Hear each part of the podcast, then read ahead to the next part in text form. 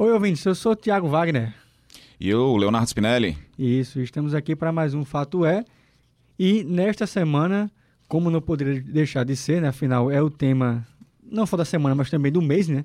Vai ou do ano, ou enfim, de algum. É, possivelmente vai ser o do tema ano, do ano, né? Com certeza, né? que Do vai ano. ser o, o coronavírus, né? E como ele vem impactando aí nossa vida no dia a dia, né? Hoje, hoje a gente tá gravando aqui na quarta-feira, Pernambuco ainda não, não parou completamente, né? Mas já tem uma série de medidas aqui que impedem circulação de pessoas, aglomerações. E... 18 de março. Isso, né? Hoje, 18 de março. E já tem uma série de medidas, mas tem- já tem outros estados aqui no Brasil que já adotaram é, ações bem mais restritivas, não é isso, Léo? É, pois é, né, a gente estava falando agora de, de ônibus lá em São Paulo, né? Isso, Talvez foi. chegue aqui também.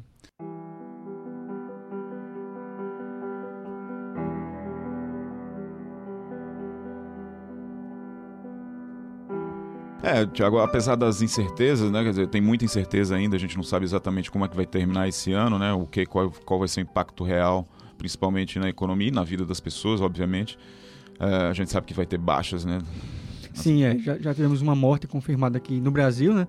Que foi um caso lá em São Paulo de um homem de 62 anos que era hipertenso e também diabético, então ele- estava no grupo de risco, né?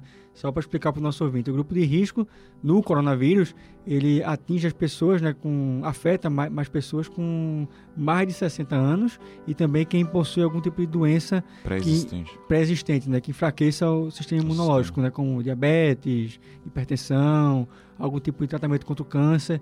Então essas pessoas são um grupo de risco. Por isso se pede tanto que os Passa i- de 15% o, o índice de la- de Isso. letalidade desse grupo. isso. E por isso que se pede tanto, né, vem se pedindo tanto que os idosos não saiam de casa e nem que pessoas que possuem idosos em, em casa eh, evitem aglomerações, né? Então eh, essa preocupação é muito maior com os idosos por conta disso, né? A mortalidade, como o Léo falou, é muito maior.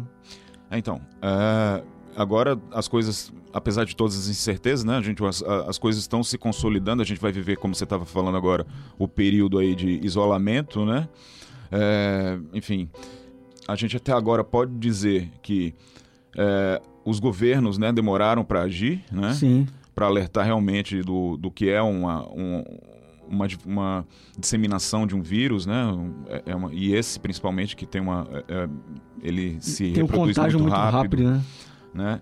É, os governos demoraram é, e os vírus também a gente tem que começar a entender melhor essas coisinhas aí, quer dizer, já tem muita coisa, enfim, falando sobre os vírus, mas é, é- a gente ainda conhece muito pouco, quer dizer, até os cientistas mesmo, né? Quer dizer, são é uma é uma infinidade de vírus que existem circulando, enfim, entre, dentro dos animais que são os hospedeiros que terminam de alguma forma passando para os humanos, enfim. É, e esse agora vai é mais um que agora veio, né? E veio para ficar. A gente vai ter que se acostumar com ele mesmo. Ele vai virar uma como uma influenza mesmo. Já já está na sociedade. A gente não tem Isso. como fugir dele. Essas medidas, né, que os governos estão tomando é mais para evitar o pico, né, de, de, de atendimento no sistema de É. saúde, porque não teria condição. Se de- quer vai ter uma sobrecarga no vai ter uma de saúde, sobrecarga né? né, durante um curto período, né? Então, eh, essas medidas é justamente para alargar o tempo de infecção das pessoas, mas, eh, enfim, as pessoas, 70% ou 80% estima-se hoje que das pessoas vão eh, contrair o, o- o vírus, né? A maioria, a grande maioria, não vai ter sintomas, né? Não vai ter sintomas. Que é o grande perigo, né? Os assintomáticos são um grande perigo do coronavírus porque essas pessoas, como já diz o nome, elas não desenvolvem os sintomas da gripe e acabam transmitindo, né? Porque elas acham que estão bem e vão, continuam sua rotina do dia a dia e acabam tendo contato com outras pessoas e transmitindo o vírus para aí pessoas que vão desenvolver os sintomas, né? as pessoas que vão desenvolver algum tipo de sintoma, a minoria delas vai, é, vai ter uma, alguma versão grave da doença, vai ser um, no máximo um resfriado mesmo. Mas, é, e 3% delas, de- dessas pessoas, vão ter algum tipo de, de é, precisar de atendimento médico da UTI, né? E dentro desses três, e pode levando, podendo, podendo levar a óbito, né? E dentro desses 3% também os que. a- o- os idosos, o, aqueles, o pessoal que a gente já falou, o grupo de risco, é o que tem a maior é, possibilidade de morrer, né? Um- chega a 15% aí. Quer dizer, é um, um vírus que a gente vai ter que conviver pro resto das nossas vidas com ele, mas isso não, não, não é pra gente, não, é- não quer dizer que a gente não deva tomar cuidado. Eu acho que, na verdade, a gente vai mud, mudou o, vai mudar né, o, o, o jeito como a gente é, se relaciona com as pessoas, né? Até o, agora o, o, o simples... Intérprete de mão, né? É, quer dizer, a saudação né, já mudou, enfim. É, é ficar ligado mesmo na, na, nas coisas... Na, desde quando a gente começou a falar do, do coronavírus, aquele primeiro programa, a gente já falou do, da importância de lavar a mão e tal. Quer dizer... Falamos também dos impactos econômicos né, do coronavírus, afinal, ele também está trazendo impactos na economia do, do mundo inteiro, né? É, bolsas caindo, né? país já falando em recessão, inclusive, sobre questão de, da economia. Então, já falamos também sobre isso e agora a gente está abordando também a questão do isolamento, né? do impacto que ele está trazendo para a saúde e também da questão do isolamento para várias pessoas. Né? E ainda, Léo, só para acrescentar sobre aquela, aquela questão da, de não evitar aglomerações, né? o que se espera com isso é, é evitar que é fazer com que a, a curva de, de, infecção ela tenha o famoso achatamento, como eles chamam, né? Como estão chamando agora os médicos e também especialistas em infecção. Eles querem que a curva de infecção achate, que ela fique um pouco mais reta né, do que subindo sempre. Exatamente, para ter o, ao longo do tempo, você Isso. vai ter um atendimento das pessoas, esses 3% aí que vão para UTI, 3% que vão procurar médico, enfim é, vai ter uma, uma, uma, versão mais grave da doença, mas ao longo do tempo, né? Isso, é evitar que salte de 1 para mil em dois dias, mas que esse mil seja distribuído em isso, tipo, isso um mês cê, mais ou menos. Isso né? você está falando é muito importante porque é, há relatos lá do, do caso da Itália. Sim. Que é, teve, tem médico, né? Porque teve um pico muito alto lá de atendimento. É, é, o segundo país com mais, mais, casos depois da China, né? Que foi o, o, teve médico, onde surgiu a doença. Né? Teve médico que teve tá escolhendo há relatos de médico que teve que escolher esse aqui, esse paciente vai para UTI e esse aqui, infelizmente, não vai poder ter o respirador e provavelmente vai morrer. Isso. Quer dizer, é uma, uma situação de você estar tá escolhendo quem é que vai viver e quem de, vai morrer. E priorizar quem é que tem mais chance seja, de sobreviver. É o né? impacto que isso causa no, no sistema de saúde se, se for de uma vez só. Né? Além disso, de, de que você pode é, promover também o, o, morte de outras pessoas que não, não sejam é, contaminadas pelo coronavírus, mas simplesmente porque, como os hospitais estão cheios, a pessoa não, não, não vai ser atendida. Lembrando que a gente está no país, né, no caso do Brasil, que tem outras doenças tão graves quanto o coronavírus, ou até mais graves, né, como o caso da dengue, do sarampo, que voltou aqui para o país recentemente. Então, a gente vive uma situação que, se essa curva não for achatada, possivelmente vai sobrecarregar o sistema de saúde, né, o público, no caso. Né? O, o que eu achei interessante é a primeira medida na, na, Inglaterra, né? A primeira medida que o Boris Johnson, o primeiro-ministro de lá, que, é, anunciou politicamente foi de não, a gente não vai interferir, as pessoas vão se infectar mesmo, então a gente vai deixar. Eles estavam dizendo que é o, a imunidade de, de, manada, né? Sim. Só que isso gerou muito mal-estar. E por que, por que a preocupação dele? Acredito eu, por conta da, da, questão econômica mesmo, que a gente vê aqui no, no Brasil, né, o, o, o, Bolsonaro muito preocupado com a economia, quer dizer, e ele é meio descrente mesmo de vírus, dessas coisas e tal. Ele classificou como histeria. É, classificou como histeria, só que lá no, no na, na, na, Inglaterra, no, no Reino Unido, quer dizer, pegou mal isso aí e viram, o Boris Johnson terminou voltando atrás desse negócio de, de imunização de manada, porque as pessoas, né, isso iria causar, mesmo no, na, na Inglaterra, que tem o melhor sistema de saúde do mundo, um dos melhores, né? Um, vamos dizer assim, é o SUS de primeiro mundo mesmo. É, eles não teriam condição de, de é, atender tanta, é tantas muita pessoas, gente, né? É muita gente e, e um, em tão pouco, um, tão pouco tempo, né? Em curto espaço de tempo e também para os médicos, né? Que por mais que sejam suficientes de acordo com a OMS, é, mas quando você sobrecarrega, você também sobrecarrega os médicos também ficam expostos a esse tipo de doença e podem também é, ficar doentes também aconteceu alguma coisa pior com eles, inclusive. Justamente, você falou de histeria, eu conversei com, com é, a, nossa, a nossa especialista em, em, em, saúde pública, que é Cintia Leite, nossa repórter aqui do JC, sobre é, algumas informações que ficam circulando, de, dizendo que há histeria, não sei o que e tal, e comparando com o período do, da HN1 há cerca de e foi outro surto há uns quase 10 anos. Né? Foi uma pandemia também, né? Isso. E que não, segundo essas versões aí, não teve essa histeria toda. Quer dizer, a gente realmente, o que está acontecendo com o coronavírus é uma coisa inédita no mundo. Realmente, você parou realmente o, o mundo, né? Isso. É, mas vamos ouvir um pouquinho da, da conversa que eu tive com Cíntia. Então, Cíntia, recebi aqui uma, umas informações né, relativas a, a histeria né, lá nos Estados Unidos e no, mundo todo, de, de qualquer forma. É, mas a informação diz que o coronavírus nos Estados Unidos tem até, até agora né, 1.329 casos, é, 38 mortes e com é, histeria em massa.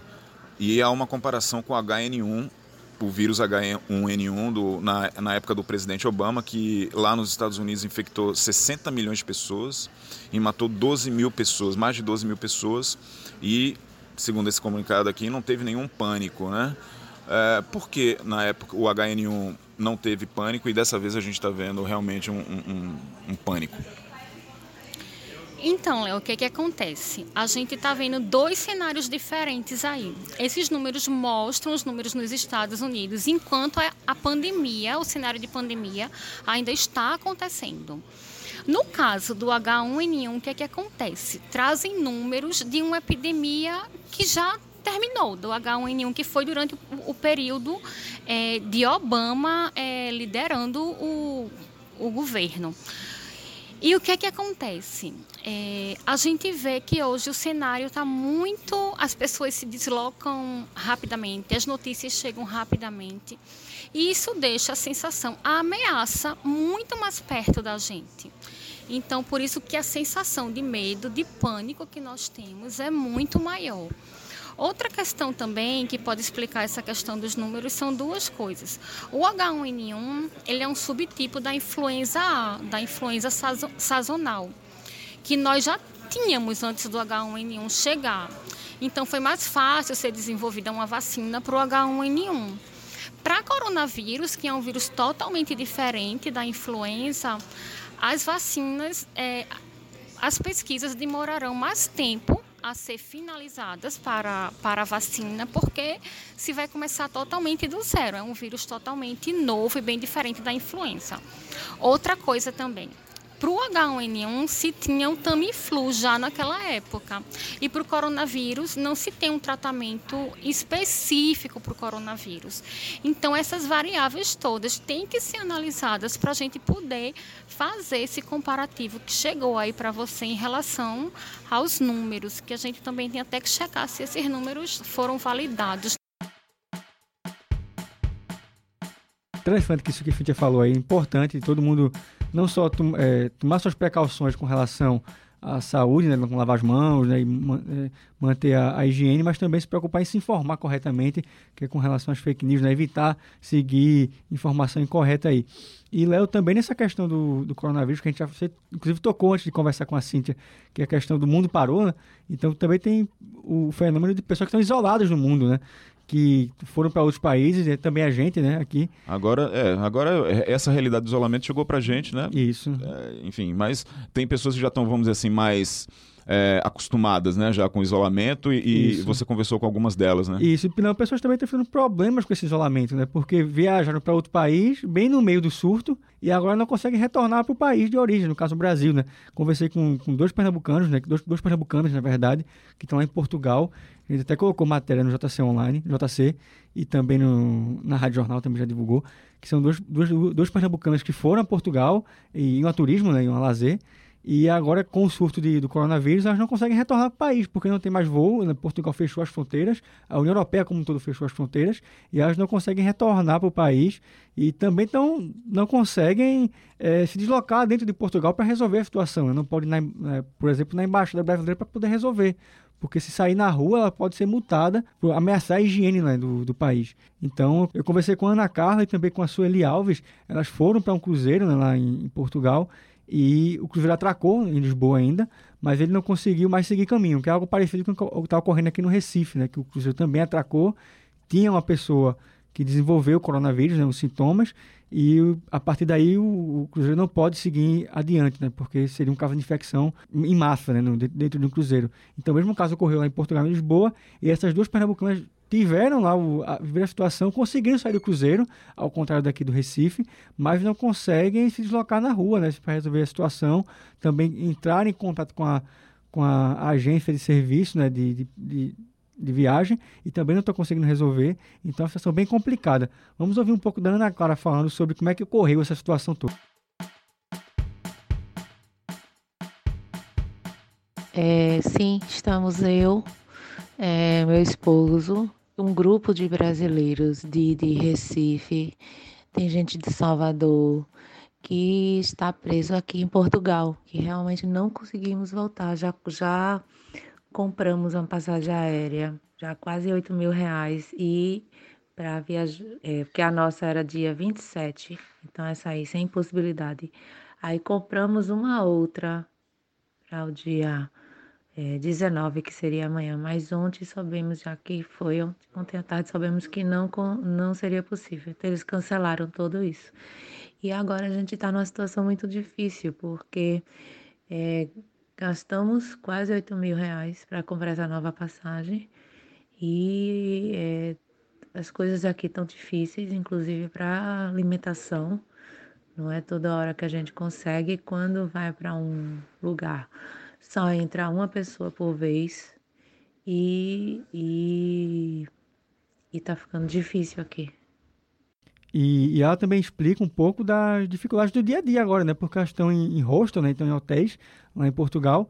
E então, como eu falei, né? Com essas dificuldades de entrar em contato com o país, né? De falar com a embaixada, de falar com a empresa de, de serviço né? do, do cruzeiro. Então ela explica um pouco mais de como está essa dificuldade do dia a dia, né? Um simples andar na rua hoje lá em Portugal está bem complicado. Nós conseguimos né, atracar em Cádiz, viemos de, de ônibus para aqui para Lisboa, inclusive é, o meu ônibus, como foi um dos primeiros, ele passou tranquilo, mas ficaram acho que uns 10 ou 15 ônibus retidos na barreira sanitária que a CVC tinha dado, tinha dito que não teria problema, e eles ficaram retidos na, na barreira, só foram liberados depois que uma van com o pessoal aqui da CVC de Portugal chegou lá e foi e escoltou esse ônibus até o aeroporto. Então, é, isso aí aconteceu de fato. Chegando aqui, então nos deixaram mesmo à deriva. E aí, o que foi que aconteceu? A gente é, se reuniu em grupos de afinidade e estamos conversando e nos encontrando sobre isso. Só que nesse grupo meu mesmo, só ontem que duas amigas conseguiram embarcar e pronto, o resto está aqui preso com passagens aéreas compradas. E tivemos que comprar novas passagens, a gente comprou e não vamos conseguir é, embarcar. E teve um grupo, um outro grupo que foi na embaixada. A embaixada não estava recebendo Dizem que só online, porque está fechada. E a gente está aqui perdido em Portugal. Né? Não estamos. Ah, financeiramente, a gente já está com um gasto muito elevado. Não conseguimos mais. É, é, alimentos aqui está ficando escasso porque e só entra uma pessoa por vez no supermercado, então são filas enormes e quando a polícia vê muita gente junta, manda sair. É, e o que nós queremos é que o governo, o governo daí do Brasil, tome uma decisão de fazer o nosso repatriamento, mande um, um avião da FAB, o que for necessário, vir nos, nos buscar aqui. E agora a gente vai ouvir também um pouco da Sueli Alves, né, que relata algo parecido que que a Ana já conversou com a gente aqui, mas também faz meio que um apelo né, para autoridades aqui do Brasil para que tentem resolver né, essa situação. Ela já conversou também com o pessoal da Rádio Jornal no, no, no, ao vivo, né, durante o dia da semana aqui, e ela faz meio que um apelo mesmo, né, um, um apelo até emocionado, né, ela tá lá em Portugal, né, gravou esse, esse áudio via pra gente via o WhatsApp, então tem até um pouquinho de barulho, mas ela faz esse apelo para que seja resolvida a situação dela, né. Meu nome é Sueli Alves de Melo. Vim eu, meu esposo, uma prima minha e o marido dela, numa viagem no Cruzeiro do Soberano, saindo de Recife no dia 4, para chegar aqui em Lisboa, o que não foi possível. Já atracar no porto, porque o governo não permitiu é, despachamos, pegamos as malas no maior tumulto, um estresse total, um estresse total, olhe, vocês não imaginam. Pegamos um, um, um ônibus sem banheiro, ônibus novo, mas ônibus pequeno, mais ou menos uns 50 ônibus. A, a noite toda viajamos, até aí tudo bem que isso, mas viemos, um deles foi parado pela polícia, foi muito complicado, olha, muito estresse mesmo. Aí viemos e ele nos deixou aqui, nos largou aqui no aeroporto de Lisboa e cada um tomar seu destino. Como a gente ia para Porto, já teve prejuízo do aluguel do carro, do, do hotel lá em Porto. E no final da, desse passeio íamos ficar três dias aqui em Lisboa.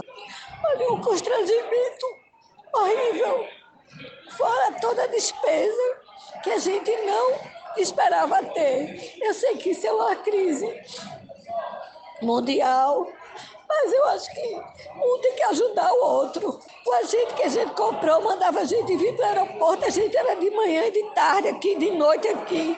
Um gasto enorme de táxi, de Uber e de tempo. A embaixada disse que não, não tinha condição de fazer nada. E a gente ficou aqui no frio, sem poder ir num banheiro, não podia entrar. Uma fila enorme, está levando grito, grito o tempo todo. Gente, isso não existe.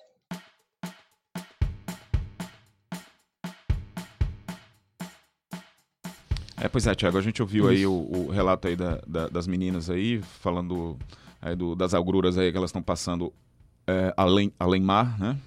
É, e eu também conversei com Joana Freire um pouquinho sobre essa questão aí do, do da importância né, das medidas restritivas que a gente agora, o, o Brasil também passou a adotar né, em vários estados e, e cada vez é, maiores aí é, sobre a importância e por que a gente deve, por enquanto, se manter dentro de casa. Vamos ouvir um pouquinho com. É, eu falei com Joana Freire, ela é sanitarista e é diretora executiva de vigilância à saúde do Recife. A, a gente percebe que na China, Coreia do Sul, enfim, nesses países primeiros né, que foi detectado o, o, vírus, eles agora vêm registrando uma queda. Quando é que a gente pode estimar, aqui em termos nacionais, uma, uma redução no número de casos aqui para o Brasil? Depende muito da questão da velocidade dessa epidemia, de quando ela vai atingir o pico. Então a gente não tem como falar do Brasil como um todo, porque Recife e Pernambuco vem tomando algumas medidas restritivas, que é o que é que a gente pretende com isso? É prolongar essa curva e, a, e desacentuar o pico, né, diminuir esse pico da epidemia. Então, se a gente não toma nenhuma medida restritiva, esse pico ele é mais alto e mais rápido. Em compensação, você tomando as medidas restritivas, você vai estar tá diluindo esses casos ao longo do tempo e você não tem o pico e, consequentemente, não tem o, um maior sacrifício por parte do sistema de saúde. A gente está falando de quantos é, no pico e quantos é, o, quantos casos quantos estimados? casos a gente pode se não tivesse tomando nenhuma nenhuma medida e com essas medidas que estão sendo, qual é a diferença? aí o pico e o, uhum. e o que vocês Há querem uma estimativa, de acordo com os outros países que já registraram casos anteriores ao Brasil, de aproximadamente 70% da população ser acometida. Não significa que todos desenvolverão sintomas. Já há estudos que mostram que a maioria ou não desenvolve sintoma, e dentre aqueles que desenvolvem sintomas, a grande maioria, 80%, desenvolve sintoma leve.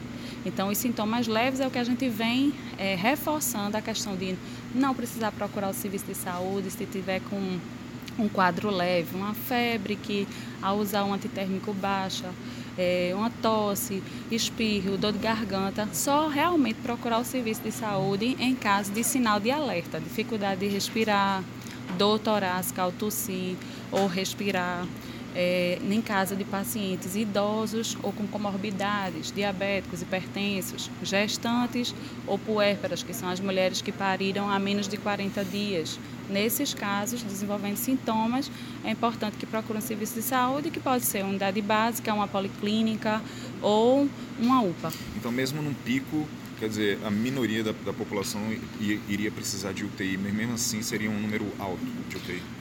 A minoria da população se estima, de acordo com os casos que aconteceram em outros países, estima-se que 3% dos, dos que adoecem né, e que desenvolvem sintomas graves necessitam de UTI. E a gente, no caso desse, desse pico, a gente estaria preparado? Como é que seria isso né, nesse quadro mais, é, nesse quadro pior? Recife vem se preparando no sentido de pensar alternativas junto com o governo do estado, de estar tá ampliando a capacidade. Né? Precisa ser uma medida conjunta entre prefeitura e governo do estado, porque os a maioria dos leitos de UTI ficam sobre a rede estadual de saúde. Então é uma, é uma medida conjunta, né? É, o governo do estado, a prefeitura pensando nessa possibilidade de ampliação de leitos, que a equipe da assistência já vem discutindo isso de algum tempo já para se preparar. A gente espera que não aconteça, mas se acontecer, que a rede esteja preparada para receber. Qual seria o número que vocês estão é, calculando para chegar aí de, de infecção aqui na população, a pelo gente... menos de Pernambuco? Não, a gente, o que se estima, o que a evidência científica mostra, é como eu lhe disse, cerca de 70% da população. Mas isso se não tomar nenhuma é, não, medida? Não, independente, independente de medida, pode acontecer na população. Mas o que é que vai diferenciar a medida? É o tempo. Se você não toma medida restritiva, os 70% são rápidos e aí você atinge o pico rapidamente. Se você toma medida restritiva, as pessoas vão adoecendo ao longo do tempo e você não tem a curva acentuada. E não tem a pressão sobre o sistema. Não tem a pressão sobre o sistema, não sacrifica o sistema de saúde. Então é fato que as pessoas vão adoecer, não tem como é, fugir do coronavírus tem como evitar no sentido de reforçar as medidas preventivas, aquilo que a gente vem falando, lavagem das mãos, evitar, nesse momento, tem que cumprir as medidas restritivas, a atenção aos idosos, a gente tem que se preocupar com os idosos. Né? As crianças, elas são potencialmente transmissoras, mas elas poucas vezes desenvolvem sintomas. Então, os idosos é a nossa preocupação, a gente tem que focar nesses grupos de risco e aos sinais de alerta. A população como um todo, claro, com as medidas restritivas, mas principalmente os idosos e o grupo de risco, pessoas com comorbidade, hipertensão, diabetes. É, a gente teve o primeiro caso de morte aqui no Brasil, é, na Itália já passam de 2 mil, talvez, é, já passou de 2 mil. A, gente tem alguma expectativa de, de quanto esses números podem chegar aqui no Brasil? Ou se vai ter um é, aumento tão grande como teve, por exemplo, na Itália? De acordo com o histórico da doença na China, se espera uma letalidade de entre 1 e 2, 2,5%. O que aconteceu na Itália foi porque foram testados os casos mais graves, então acaba que quando você testa, você começa testando os casos mais graves, o número fica um pouco oculto e aí você, você vai detectar o vírus nos casos mais graves e esses casos mais graves são mais propensos ao óbito, à evolução para o óbito. Então, por isso você tem uma taxa de letalidade maior. Mas na China, onde teve um volume grande de casos e foi descoberto no início desses casos irem aparecendo, essa letalidade já se mostrou um pouco mais baixa. A letalidade pode chegar a 15% em idosos acima de 80 anos. Pois é, Tiago, agora a gente tem um agente Sim. infeccioso que a gente vai ter que conviver com ele pro resto das nossas vidas. É, não tem motivo para pânico, é só agora mudar os, os hábitos. Isso, de... lavar as mãos, quem puder comprar álcool em gel, compre também quando sair na rua. Limpe também as mãos constantemente. Se e... manter limpinho, né? Isso é, tomar cuidado para não levar a mão na boca, no nariz, enfim. É, a gente voltou meio que ao jardim de infância né, da, da humanidade, né? aprendendo as coisas básicas aí de, de, de, de, higiene, né? Qual é o jeito certo de lavar a mão? Primeiro eu umedeço as mãos, né? Uma quantidade boa de sabão. Qualquer sabão serve, não precisa ser sabonete especial, qualquer um. E aí eu vou espalhar esse sabão por onde? Vou espalhar primeiro pelas palmas das mãos de um lado e do outro. Tem gente que faz assim e acha que lavou a mão. Não lavou. Você pode ter tirado até a sujeira, mas não vai eliminar as bactérias e os vírus fazendo desse jeito.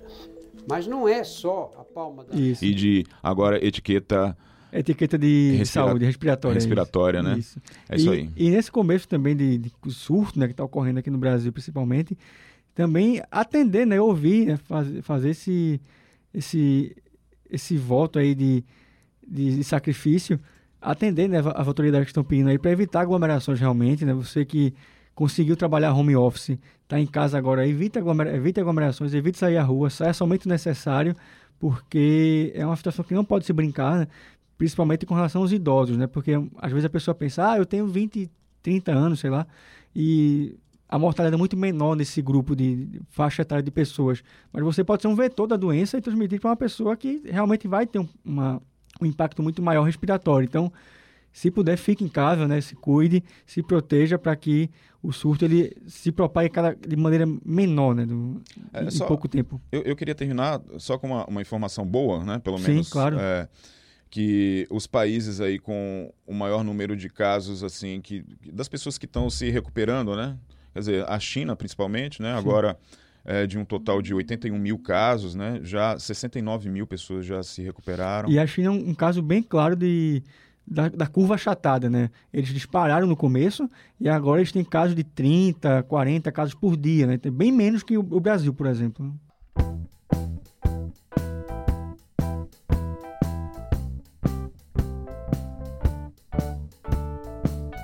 Ou seja, há uma luz no fim do túnel, essa, essa- esse surto vai, vai passar em algum momento, mas enfim, a gente precisa realmente, como você estava falando, de tomar as medidas agora para não ter esse pico.